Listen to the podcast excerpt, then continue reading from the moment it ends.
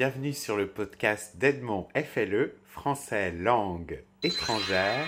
Aujourd'hui, je vais vous parler d'un sujet dont on ne parle pas très souvent dans les livres de grammaire et je le regrette beaucoup, qui est la place des adjectifs.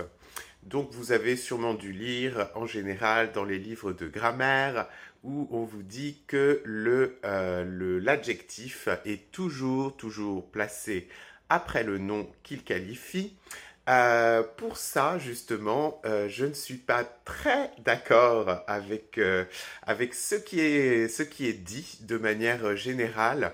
L'adjectif peut être placé effectivement après le nom qu'il qualifie, mais également avant. Euh, le fait de le mettre après ou avant change euh, le sens de cet adjectif et lui donne une nuance euh, qui n'existe pas par exemple en anglais. Donc, qu'est-ce que c'est que cette histoire dont je vous parle pour la place des adjectifs?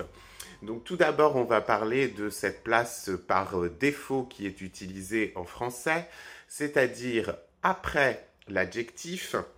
Donc ça vous donne par, euh, par exemple euh, des phrases typiques qui seraient par exemple Je suis un homme français. On a deux positions. On a la position avant qui est subjective et la position après qui est objective. Donc qu'est-ce que j'entends par là exactement? C'est-à-dire que dans le cas que je viens de vous donner, c'est-à-dire je suis un homme français, cet adjectif de français est un adjectif qu'on ne peut pas nier.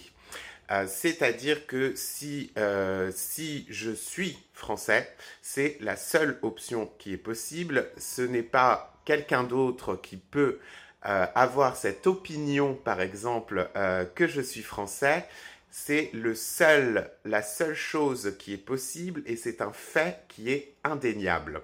Donc c'est ce qui nous donne aussi d'autres, adjectifs euh, qui seront toujours effectivement placés après le nom, comme par exemple le ciel est bleu.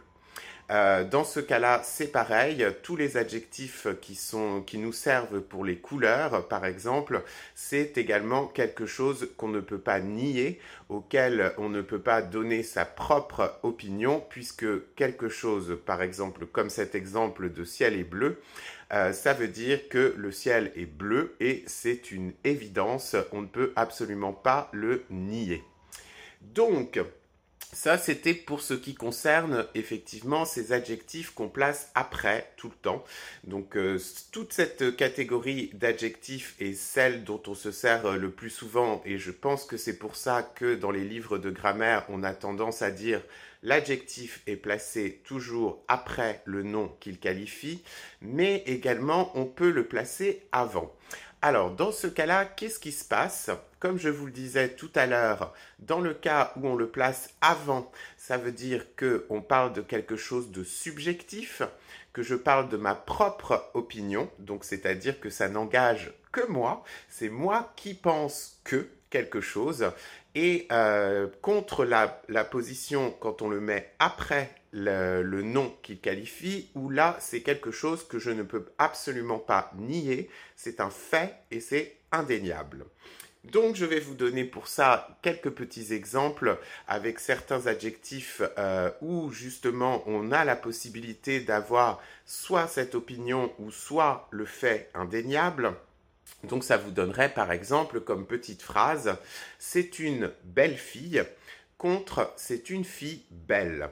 Alors, qu'est-ce que j'entends par là? Donc, euh, comme je vous l'ai dit, euh, c'est pour la première pour la première phrase que je viens d'énoncer. Lorsque je dis c'est une belle fille, c'est-à-dire que moi, je pense que c'est une belle fille. Ça n'engage que moi, c'est mon opinion personnelle, et ça veut dire que, par exemple, quelqu'un d'autre pourrait penser que cette fille n'est pas belle parce qu'elle ne répond pas à ses critères personnels de beauté. Mais moi, ma propre opinion, je pense que Cette fille est belle. Donc, euh, contre donc la deuxième phrase, qui est donc c'est une fille belle, dans ce cas-là, ça n'a pas le même sens, c'est-à-dire que c'est purement objectif. Dans ce cas-là, c'est un fait qu'on ne peut pas nier, c'est-à-dire que cette fille, de manière générale, euh, répond à absolument tous les critères de beauté et que c'est quelque chose de général qu'on ne peut absolument pas nier. Dans ce cas, effectivement, je mettrai l'adjectif après le nom, puisque c'est quelque chose qu'on ne peut absolument pas nier. La même chose euh, se passe pour euh, un autre adjectif. On va prendre vieux, par exemple. Euh, dans ce cas-là, vous allez voir que le sens est également différent. C'est-à-dire que je vais vous donner deux petits exemples et vous allez mieux comprendre de quoi je parle. Donc, par exemple, je pourrais dire c'est une vieille amie ou je pourrais dire c'est une amie vieille. Alors, quelle est la différence dans ce cas entre ces deux expressions? Pour la première, c'est une vieille amie. Ça veut dire que je connais cette personne depuis très longtemps et que ça fait donc très longtemps que nous sommes amis. Donc, une fois de plus, c'est mon opinion. Contre, c'est une amie vieille. Qu'est-ce que j'entends par là? Absolument pas du tout le fait que ça fait longtemps que je la connais, mais juste que cette amie en question est âgée. Et donc qu'elle a peut-être, je ne sais pas, 60 ou 70 ans, etc. Donc c'est quelque chose que je ne peux absolument pas nier. Donc faites très attention à cette, euh, à cette position des, des adjectifs que nous utilisons en français tous ces adjectifs dont, je vous ai parlé, donc euh, le, vieux que je, viens de, vous donner, le beau euh, que je vous ai donné précédemment, sont tous des adjectifs qui appartiennent à une catégorie où on peut effectivement avoir une opinion contre l'autre catégorie d'adjectifs, donc euh, comme je vous ai donné tout à l'heure, bleu, ou parler de la nationalité, et, etc., sont des choses pour lesquels on ne peut pas avoir son opinion personnelle puisque ce sont des faits. Euh, donc je vais vous donner enfin un dernier petit exemple euh, pour vous montrer que c'est il y a toujours cette différence de subjectif d'un côté et de objectif de l'autre. C'est-à-dire que je pourrais vous dire par exemple une phrase telle que j'ai acheté une nouvelle voiture contre j'ai acheté une voiture nouvelle. Donc dans ce cas-là, qu'est-ce que ça veut dire Une fois de plus, c'est-à-dire que si j'utilise cette première phrase, j'ai acheté une nouvelle voiture, ça veut dire que la voiture par exemple que j'avais avant ne fonctionne plus et donc je décide d'acheter une nouvelle voiture pour la remplacer. Donc ça ne veut absolument pas du tout dire que cette voiture sort à l'instant euh, du garage, qu'elle n'a jamais été utilisée. Ça veut uniquement dire que pour moi, elle est nouvelle. Mais peut-être que je l'ai achetée d'occasion.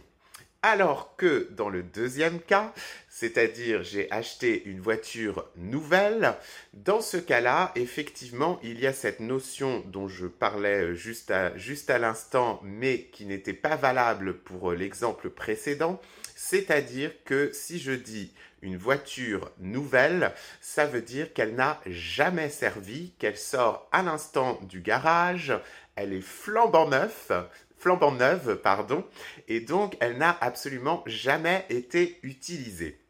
Donc comme vous pouvez le voir, euh, c'est une sorte de légende urbaine euh, qui nous dit toujours que euh, l'adjectif doit se placer après le nom qu'il qualifie.